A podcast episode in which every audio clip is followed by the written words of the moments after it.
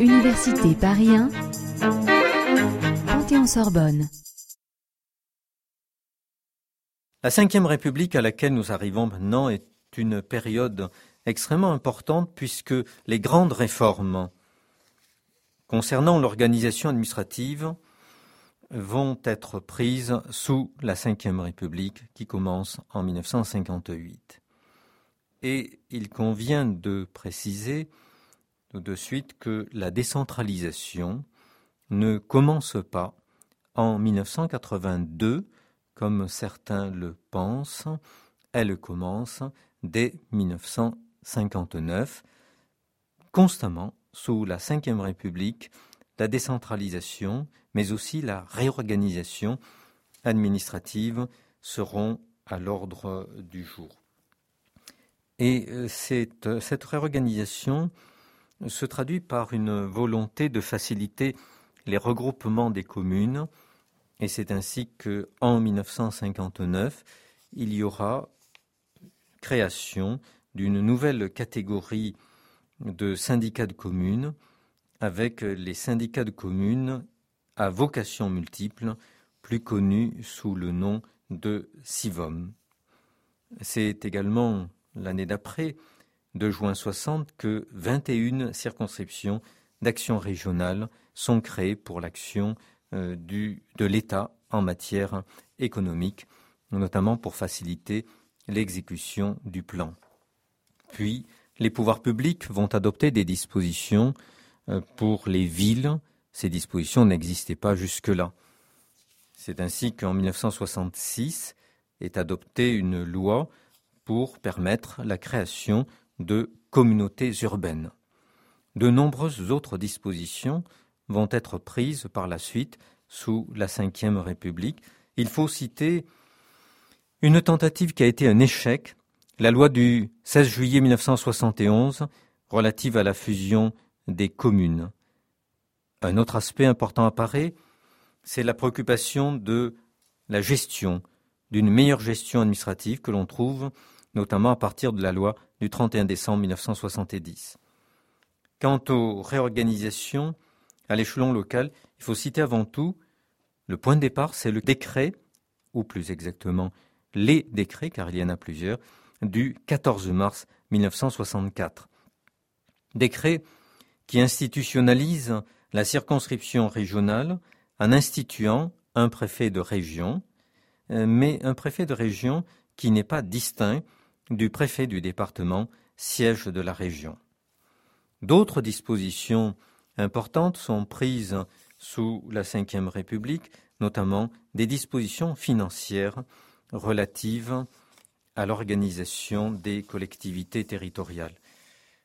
Et il faut souligner que c'est dès 1959 qu'est prise une disposition faisant des impôts locaux non plus des impôts de répartition, comme c'était le cas jusque-là, mais euh, des impôts de quotité.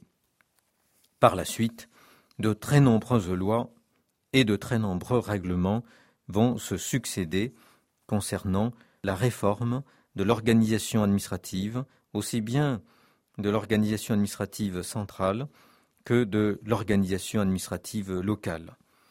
On ne compte plus les lois qui portent sur cette organisation administrative, en particulier la réorganisation des collectivités territoriales. Les lois de 1982 sont un moment euh, durant cette réorganisation administrative, avec la loi du 2 mars 82, qui est relative aux droits et libertés des communes, des départements et des régions. Et l'un des apports importants de cette loi est la suppression de la tutelle. Mais il faut préciser les points suivants. D'abord, euh, ce qui est supprimé, c'est la tutelle administrative sur les collectivités territoriales, mais cette tutelle administrative était celle qui d'abord avait été réduite depuis les débuts de la Ve République, d'autre part était une tutelle euh, qui ne pesait pas beaucoup ou plus beaucoup sur les élus locaux précisément, parce qu'elle s'était considérablement amenuisée et les préfets étaient devenus beaucoup plus les conseillers que les tuteurs de ces collectivités locales. Ensuite, il faut préciser que une autre tutelle, beaucoup plus importante, elle, est supprimée, la tutelle financière. En revanche, la loi du 2 mars 1982 parle seulement euh, de la réduction de la tutelle technique, de l'allègement de cette tutelle qui subsiste donc. Après euh, ces lois de 1982, car il y a eu une loi de juillet 82 qui a complété la loi de mars 82. Il y a deux lois de 1983 très importantes. La loi du 7 janvier 1983, euh, puis la loi du 22 juillet 1983, euh, qui sont relatives à la répartition de compétences entre l'État, les communes, les départements et les régions. Nous reviendrons sur ces deux lois. Après cela, il y a bien d'autres lois qui vont intervenir. Et euh, il y a aussi, entre-temps, un texte important qui est le Code général des collectivités territoriales, qui est adopté en 1996 et qui, bien que ne comportant pas toutes les dispositions relatives aux collectivités territoriales, comporte néanmoins les dispositions relatives à l'organisation de celles-ci et constitue un texte très pratique pour connaître les textes extrêmement nombreux concernant les collectivités territoriales.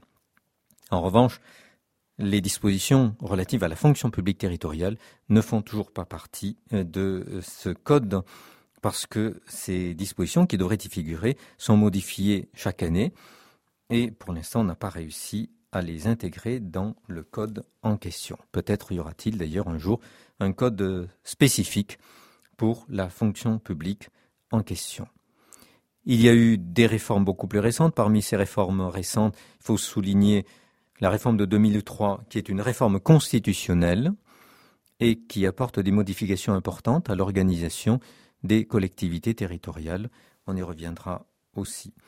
Et puis il y a eu ce qu'on appelle faussement, à mon sens, l'acte 2 de la décentralisation, avec la loi du 13 août 2004 relative aux libertés et aux responsabilités locales, il ne s'agit pas de l'acte 2, car, ainsi qu'on a pu le constater, puisqu'il y a eu de très nombreuses mesures depuis 1959, nous sommes en 2004 au moins à l'acte 4, 5 ou 6 de la décentralisation.